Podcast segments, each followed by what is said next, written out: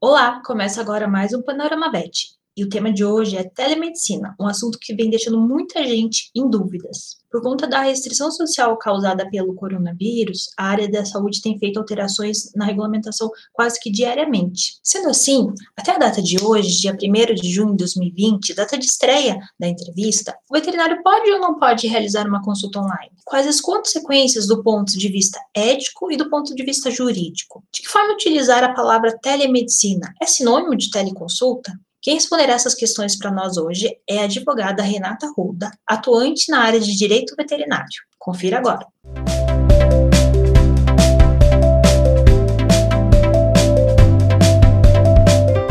Olá, Renata, seja bem-vinda ao Panorama VET. Olá, Renata, prazer enorme ter aqui você. Muito obrigada, muito obrigada pelo convite, obrigada, Mariana.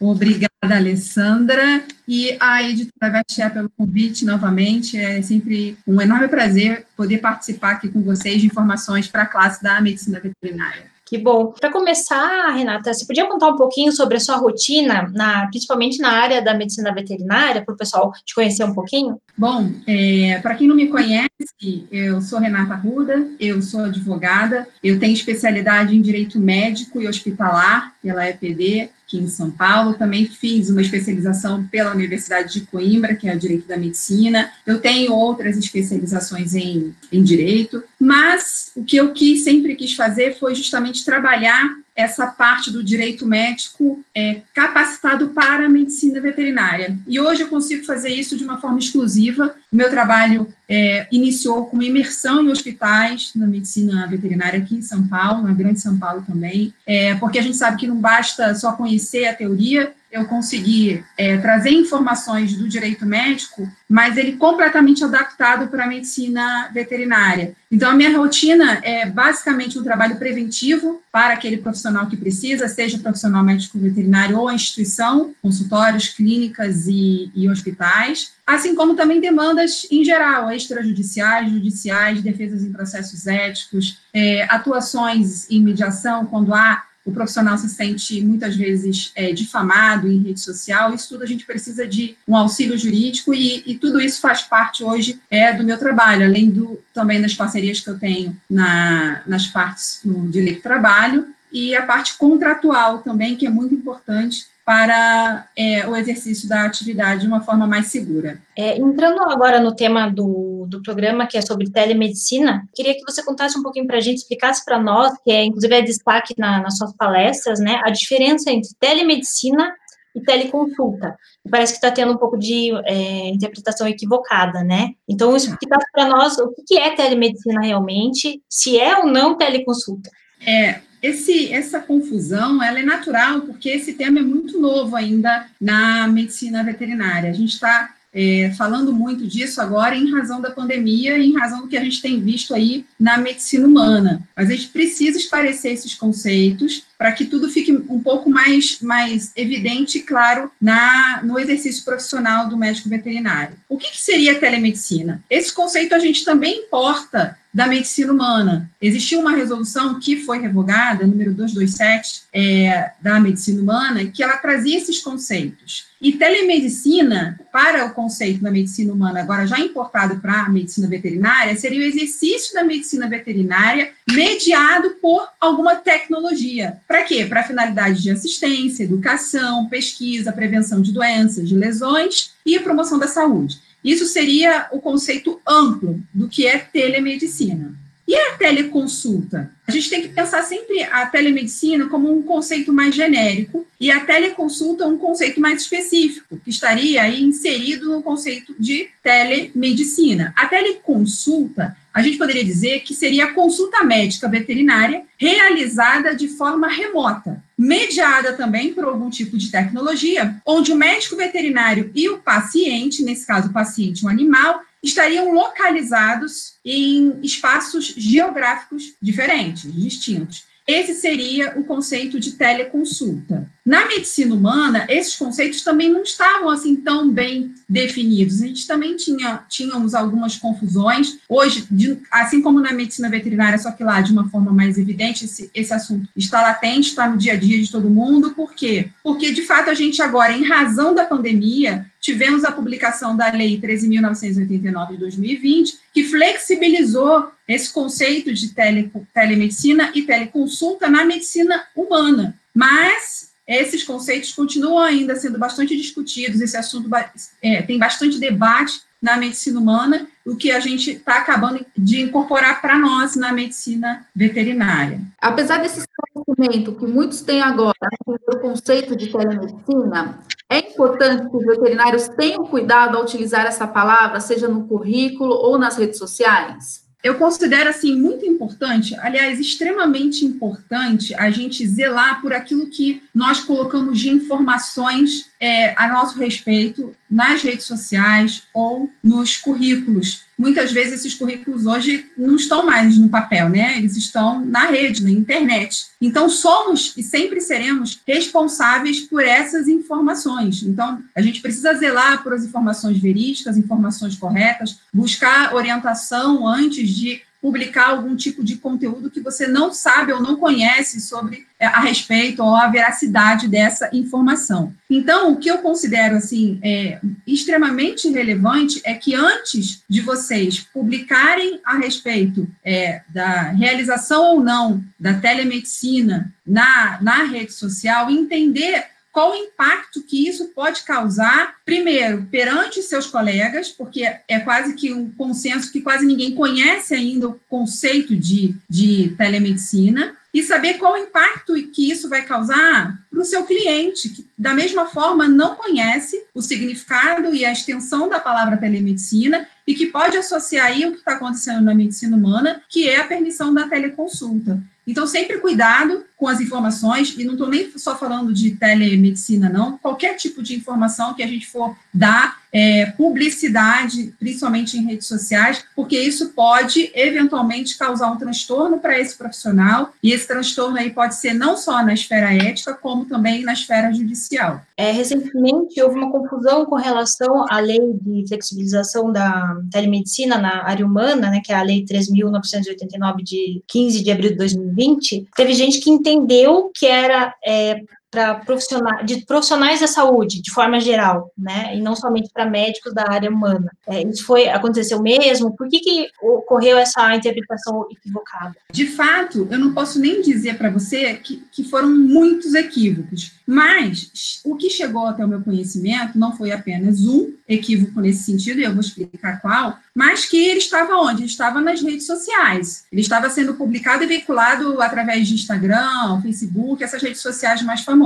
Então, se esse equívoco estava sendo publicado de alguma forma em massa, uma publicidade em massa, as chances de outras pessoas também é, interpretarem que aquilo ali há uma permissão nesse momento são grandes. As chances realmente eram grandes, eu não sei se ainda essa, esses equívocos permanecem no ar, isso de fato eu não sei. Mas qual é o equívoco que eu percebi que chegou até meu conhecimento? De profissionais entendendo que essa autorização temporária da lei, trazida pela lei 13.989, essa, essa autorização que flexibilizou aí a, a telemedicina e a teleconsulta, ela também teria flexibilizado para os médicos veterinários. E essa flexibilização de forma temporária, por que temporária? Porque apenas enquanto durar a pandemia, ela só aconteceu para os médicos. Isso não aconteceu para a medicina veterinária. E aí, alguns profissionais é, interpretaram que isso teria sido de é, uma, uma, autorização mais extensiva, ou seja, alcançando todos os profissionais da saúde, inclusive os médicos veterinários, porque são considerados, considerados profissionais da saúde. Só que eles, com base nessa interpretação equivocada, publicaram em rede social que estariam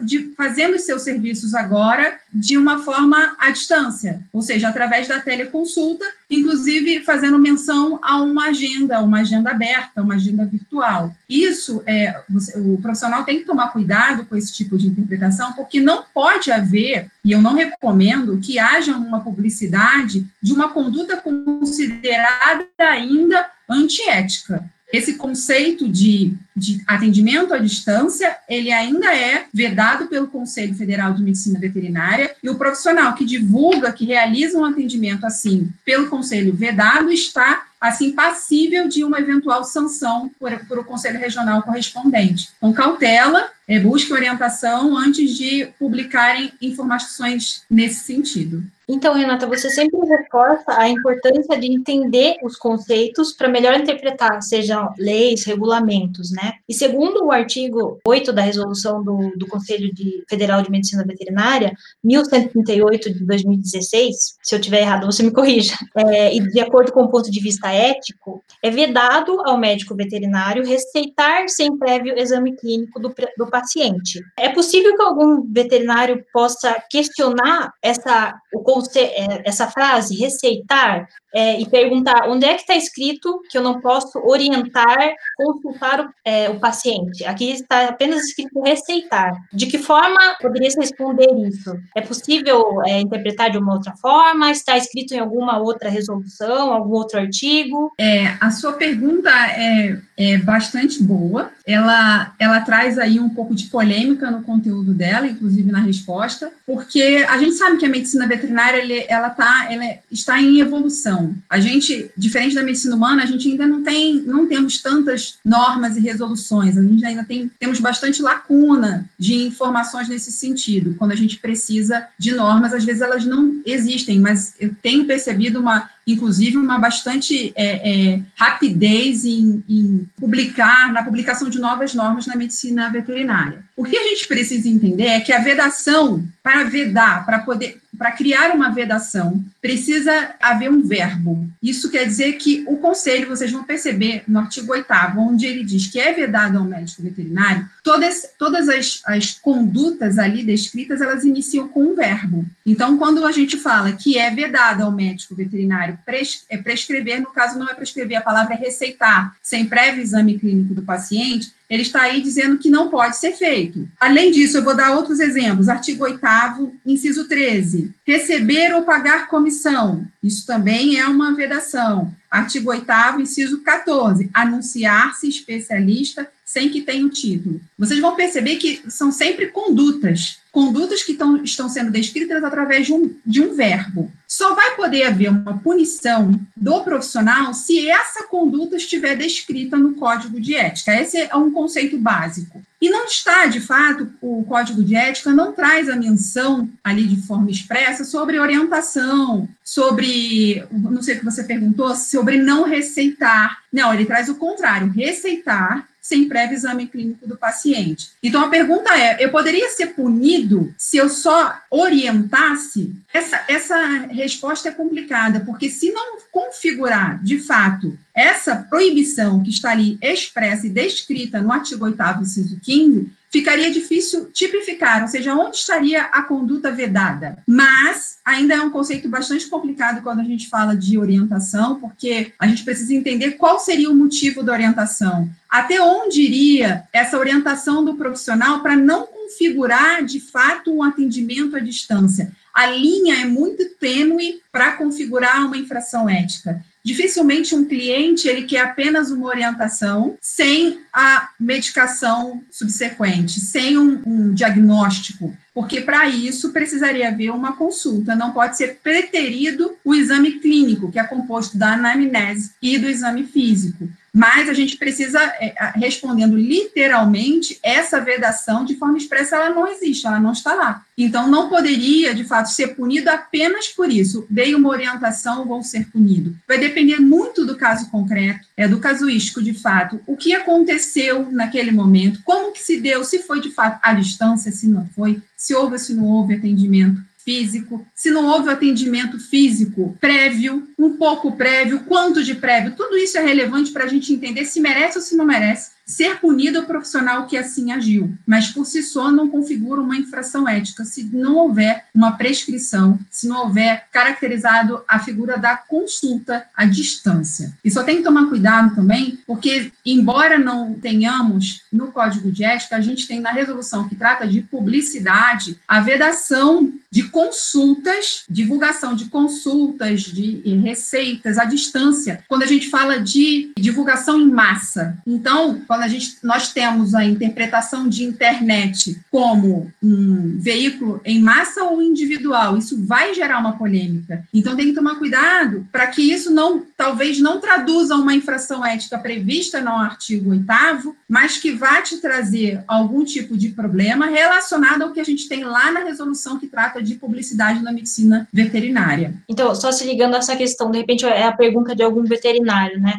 Ah, eu tenho um, paciente que já é meu, já estou acompanhando, já fiz várias consultas pessoalmente, só que eu preciso fazer alguma orientação e, online. Da mesma forma, se ela for denunciada, ela pode sofrer um processo, independentemente dessa de caracterizar é, já um paciente que já foi visto, ele, ela esse veterinário vai sofrer o processo, pode ser, pode sofrer o processo de qualquer forma. Então, é, vamos lá. Qual o processo que você estaria falando? Um processo ético? Até o processo ético é, dificilmente ele ficaria suscetível a um processo ético se ele está fazendo um acompanhamento desse paciente, sem prescrição de medicação e sem preterir o exame clínico. Se é o paciente dele, é um acompanhamento. Dificilmente isso vai repercutir na esfera ética dessa forma. Quando é que as coisas, de fato, na maioria das vezes, os problemas acontecem? Quando há um dano nesse animal. Isso também não é diferente na esfera ética. Aqui, a gente sabe que na judicial é diferente, mas que na esfera ética, é, embora a gente tenha essa vedação expressa,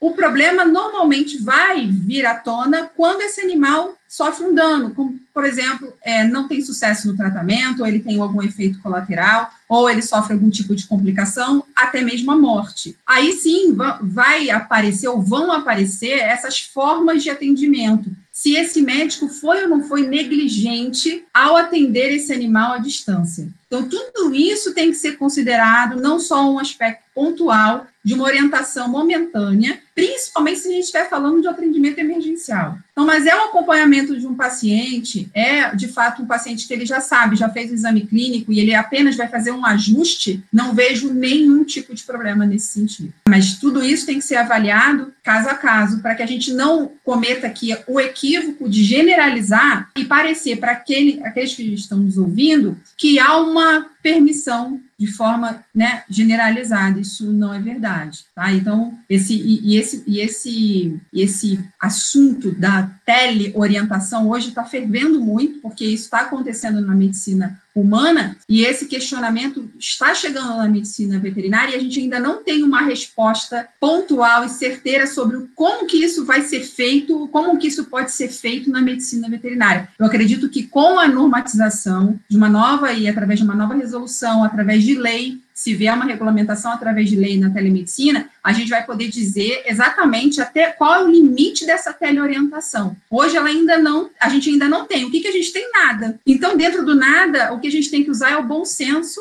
né, e a razoabilidade para que não se alcance aquilo que é vedado, que é a teleconsulta, o atendimento à distância. É isso que eu recomendo por hora. No Conselho Federal de Medicina Veterinária, há alguma, é, algum artigo, alguma resolução que defina a consulta médica ou a medicina veterinária se baseia no Conselho é, de Medicina, que é a resolução 1958 de 2010? Essa normatização hoje é, não tem nada especificando o que a não ser doutrina, né, é, de, da medicina veterinária mesmo, é, especificando qual o conceito de consulta. Mas é, isso não legitima uma conduta ainda considerada antiética por não termos ainda de forma expressa definido o que seria consulta na medicina veterinária, tá? Esse conceito, ele, óbvio, ele, ele, ele ajuda muito quando a gente vai falar de telemedicina na medicina humana, mas a gente não pode usar esse, essa lacuna existente hoje na medicina veterinária para a gente poder fazer aquilo, aquilo que o Código de Ética ainda veda, que é a consulta, o atendimento à distância.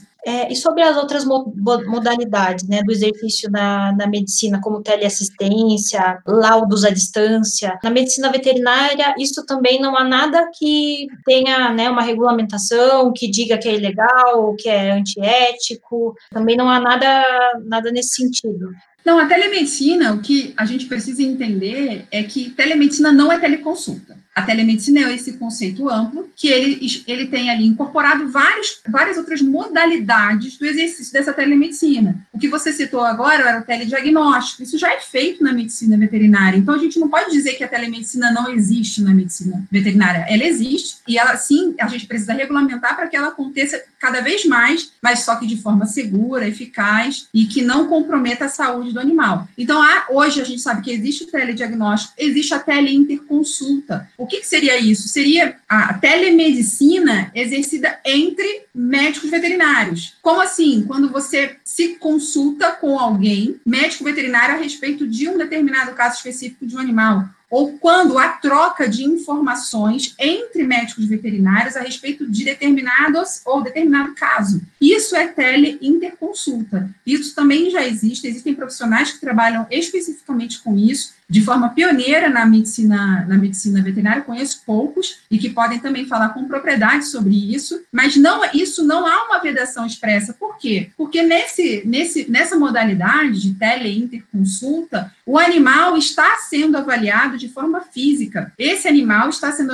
avaliado, não está sendo preterido aí no exame clínico dele, o exame físico, ele está sendo avaliado por um, por um médico veterinário, por um profissional, está tendo apenas essa assistência experiência compartilhada com o outro profissional. Isso, para mim, só beneficia esse atendimento. É óbvio que, até para a implementação disso, a gente precisa entender a necessidade de, de buscar orientação jurídica, porque existem é, termos de consentimento que precisam ser é, submetidos à assinatura do cliente. O cliente precisa entender como que funciona essa modalidade de telemedicina que vai ser aplicada na assistência do animal dele. Então, tudo isso repercute também na esfera é, ética e jurídica, que também acaba sendo necessário a ajuda ou auxílio de de um advogado. Mas é telemedicina e isso já acontece. O que não acontece hoje, que já a gente tem é, na medicina humana é a telecirurgia, porque a gente ainda não, não, trabalhamos, ainda não que eu saiba, e eu acho que já já a gente vai chegar nisso, é, com essa evolução toda que passa a medicina veterinária, é pela robótica. A gente ainda não tem robôs que realizam cirurgia. Então a gente não pode importar todos os conceitos da medicina humana para veterinária, porque acaba sendo inócuo. Isso não vai ser aplicado, pelo menos hoje, na medicina é, veterinária. Mas não tem nada que eu considere antiético, a não ser a teleconsulta, por não não haver previsão expressa é, no Código de Ética e nem outra normativa do Conselho é, a respeito das outras modalidades de telemedicina. Então, no, no aspecto legal, da mesma forma, não havendo previsão em lei, não há vedação. Então, não, não vejo como entender é, esse avanço da telemedicina como algo antiético ou ilegal parte dos médicos veterinários. A gente tem só que buscar ajuda na implementação, buscar normatização para que isso, novamente,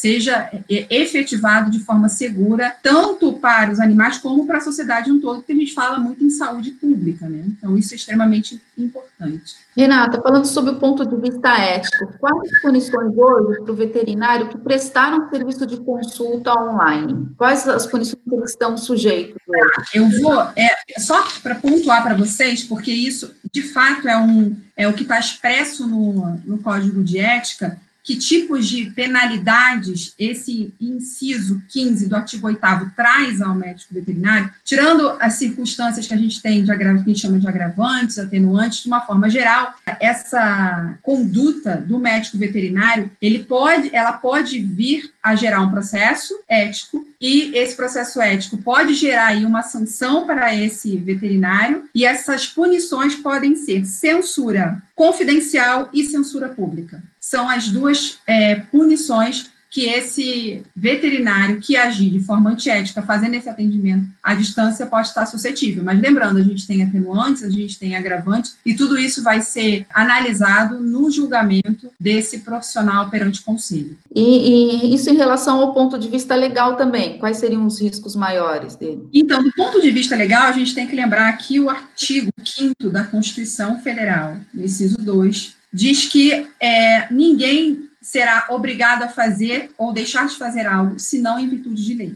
Então, hoje, a gente tem uma, uma regulamentação legal falando sobre telemedicina na medicina veterinária. Então, não há uma vedação expressa legal dizendo que aquele veterinário que a, fizer consulta à distância, será punido sob aspecto legal. Isso não existe. Mas isso quer dizer que ele não tem um risco? Não. Esse risco existe. E na prática, eu vejo bastante isso acontecer. Porque a gente sabe que a grande maioria dos, dos atendimentos acontecem de forma presencial. E a gente também sabe que esses profissionais estão cada vez mais sendo demandados judicialmente por esses atendimentos. Então, usando uma analogia, se a gente tem problemas em atendimentos presenciais, problemas esses com assistência prestada, problemas de comunicação, se, se a gente, é, no atendimento à distância, está preterindo aí o exame físico, para mim, aí eu vou frisar isso, para mim, é lógico que esse atendimento ele não é igual ao atendimento presencial. E por isso, esse profissional se coloca mais em risco. Porque a gente não está falando de um paciente que sabe falar. A gente não está falando de um paciente que sabe expor o que ele está sentindo. Ele não consegue dizer aonde dói. Então, é, esse médico veterinário, ao atender um paciente à distância, ele está assumindo para si e para o próprio cliente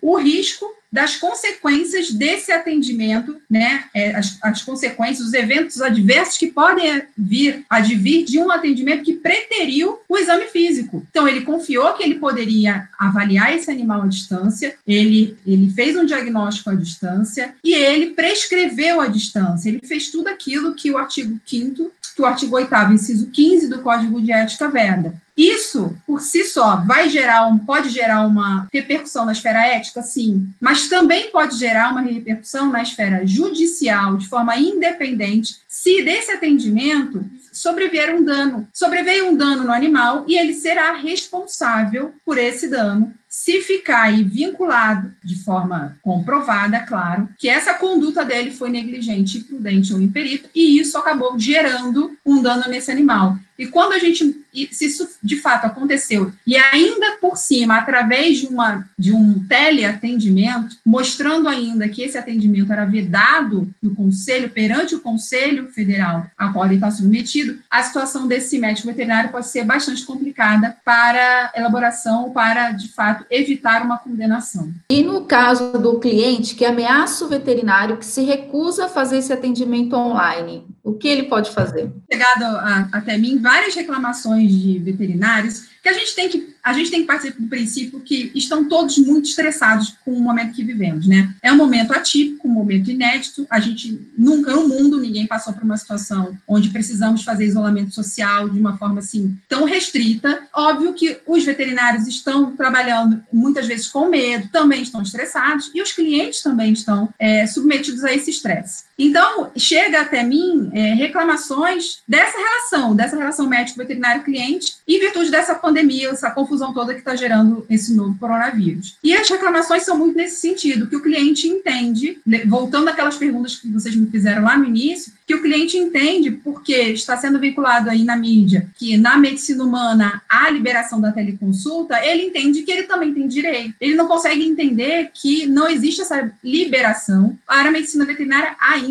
E a gente nem sabe se isso de fato vai existir e se de fato isso seria possível. Mas o cliente não quer e aí não aceita. E aí chega, óbvio, até o, o veterinário de confiança dele e pede, clama por uma por um atendimento à distância. E muitas vezes reclamação do veterinário vem muito fundamentada nisso, que muitas vezes esse cliente, além de querer consulta à distância, ele não quer pagar. Que não tem nada a ver uma coisa com a outra, porque na medicina humana, a teleconsulta tem o mesmo preço da consulta presencial, fica critério do médico. Se ele quiser cobrar mais barato, ele cobra. Se ele quiser cobrar o mesmo preço, ele cobra. Óbvio que tem outros critérios importantes, como eu, como eu acabei de falar, de, de, de consentimento, de termos de consentimento, que esse cliente precisa entender a respeito da consulta em geral, que é uma consulta à distância, mas o cliente paga. Só que na medicina veterinária, os profissionais passam por esse problema e eles me relatam que os clientes, além de pedir por um atendimento sem o exame físico, preterindo o exame físico, eles querem também que isso seja feito de graça, porque eles acham que é uma coisa simples, que pode ser feito através do WhatsApp, e eles não conseguem compreender, e isso acaba gerando um desgaste nesse relacionamento. À medida que o médico veterinário fala, não, não vou te atender, ele fica, de fato, é, indignado, inconformado com essa negativa, e acaba gerando um estresse que pode vir trazer problemas jurídicos para o médico veterinário. Ah, mas o médico veterinário tem razão, ele tem razão, mas até lá, até ele provar que tem razão, ele já passou por um tão burocrático e tão desgastante que não vale a pena. Não vale a pena ter razão muitas vezes. É melhor entrar em acordo com esse cliente. E qual é o melhor acordo? Não ter atrito. Às vezes a gente sabe que é difícil, que o cliente é difícil, que o cliente traz um estresse muito grande para o profissional. Mas primeira coisa que eu recomendo que o veterinário tenha e faça é a empatia. Primeiro, entender que estamos todos estressados. Seu cliente está com medo, o seu cliente, seu cliente não quer sair, e ele provavelmente só vai sair quando esse animal estiver numa situação muito complicada. Então, aí está o seu papel de explicar para ele a necessidade desse atendimento que não pode ser feito à distância, de não esperar o pior acontecer para chegar, mas empatia, porque é óbvio que tá, estamos todos numa situação de anormalidade, psicologicamente falando também. Aí o ponto dois é dar alternativa para esse cliente. Esse cliente não sabe se você pode buscar esse animal em casa. Esse cliente não sabe se ele pode chegar no estacionamento, entregar no estacionamento. Ele não sabe se ele vai ser ou não exposto a algum tipo de risco. Então, mostrar para eles outras alternativas. Tem gente que está atendendo em casa como uma alternativa, para muitos, isso é uma alternativa, para outros, de forma alguma. Então, claro, isso vai ficar sempre a critério do médico veterinário. É, mas dá alternativa para esse cliente que não quer sair. Então, se ele, se vocês tiverem essa, essa oportunidade, façam isso, porque isso acaba, às vezes, minimizando as chances de problema futuro com esse cliente. É, opção 3, mostra para esse cliente que quer ir até a instituição, não quer entregar o animal, que você está respeitando estritamente as normas de biossegurança aí, de recomendação da Organização Mundial de Saúde que vocês todos estão de máscara, que o ambiente é de fato esterilizado a cada X horas. Isso tudo é importante que o seu cliente tenha segurança para ele sair e buscar atendimento. No momento 4, tudo não deu certo ainda. Então você precisa mostrar para esse cliente quais são os malefícios e não benefícios do atendimento à distância. Porque você pode estar tá aí colocando em risco não só o animal, como ele. Voltando à saúde pública, a gente fala de zoonoses, o veterinário trabalha com zoonoses, então todo mundo se coloca em risco dependendo da, do problema que esse animal estiver passando. E, tre e por último, que seria a quinta recomendação que eu poderia dar para o médico veterinário que se vê aí numa situação desgastante com o cliente, é mostrar para ele que vocês são vedados de realizar esse atendimento à distância. Mostra o artigo 8 inciso 15, para o cliente. Mostra que você ficará suscetível a um processo ético, uma punição, uma sanção perante o conselho correspondente, se você fizer aquilo que ele entende que é cabível, mas infelizmente não é, e que você, depois de tudo aquilo explicado, do 1 ao 5, você ainda fica aí suscetível a uma punição, e isso aí não seria é, uma opção para você, e o seu cliente precisa entender e respeitar a sua posição. Então, essas são as recomendações para que vocês evitem esse desgaste com o cliente no futuro. Tá ótimo, Renata. E para finalizar, para encerrar essa entrevista ótima, você gostaria de deixar alguma mensagem para o pessoal, ou seja, né, tanto nesse momento né, de, de pandemia que a gente está vivendo, quanto para o futuro? Que mensagem você gostaria de deixar? Primeiro, eu quero novamente agradecer você vocês, é, Alessandra Mariana, editora Vet pelo, pelo convite. E eu queria deixar uma, algumas mensagens. A primeira é que todo mundo tenha calma. E a mensagem que eu deixo para vocês, eu falo para mim todo dia. Tá? A gente está estressado mesmo, é, a gente está passando por um momento complicado. Então, que a gente respire fundo para tentar passar por isso, sem ficar é, resquícios dessa pandemia lá depois, quando tudo se acalmar. Então, vamos, vamos tentar fazer de uma forma mais é, acautelada todas as nossas condutas e atividades hoje, evitando problemas pós-pandemia. É, não sabemos ainda o que vai vir a respeito de telemedicina, mas recomendo fortemente é, para qualquer tipo de, de, de, autorizações que tivermos é, de hoje em diante, a gente não sabe o que vai vir através, a gente sabe que existem projetos de lei e ou resoluções no conselho publicados, que vocês busquem ajuda jurídica de profissionais especializados para melhor implementar esse tipo, essas modalidades que podem podem vir a aparecer na medicina veterinária, assim como acontece na medicina humana. Para qualquer tipo de implementação de serviço, a gente precisa entender que existem aspectos éticos e aspectos jurídicos que precisam ser respeitados. Então, busquem é, recomendações e orientações é, de profissionais especialistas na área para que vocês não fiquem suscetíveis aí a uma implementação incorreta e uma interpretação principalmente equivocada do cliente, que pode gerar processos judiciais na, nesse período, principalmente pós pandemia. É isso e, e fico à disposição de quem precisar. O meu Instagram é o Direito Vet Oficial, o meu e-mail é renata.direitoveterinário.com.br e fico novamente é, lisonjeada pelo convite e me colocando à disposição para que vocês precisarem. Muito obrigada. Nós que agradecemos, Renata, e também fica aqui o convite para o pessoal ler a, a, revista da edição de, de junho, a revista VetCheck, que vai ter a, a, sua entrevista lá, né, dos detalhes, porque às vezes é, tem gente que gosta de ouvir, tem gente que gosta de assistir, tem gente que gosta de ler, né, então vai ter em todas as versões o tema. E muito obrigada, foi uma ótima entrevista. Acho que a Ali gostaria de falar alguma coisa também. Eu gostaria muito de agradecer a sua presença no canal, tenho certeza que foi muito esclarecedor para muitos veterinários aí de todo o Brasil. Muito obrigada, gente novamente. Obrigada. Até Obrigada, logo. Renata. Um grande abraço. Abraço, gente. Até mais.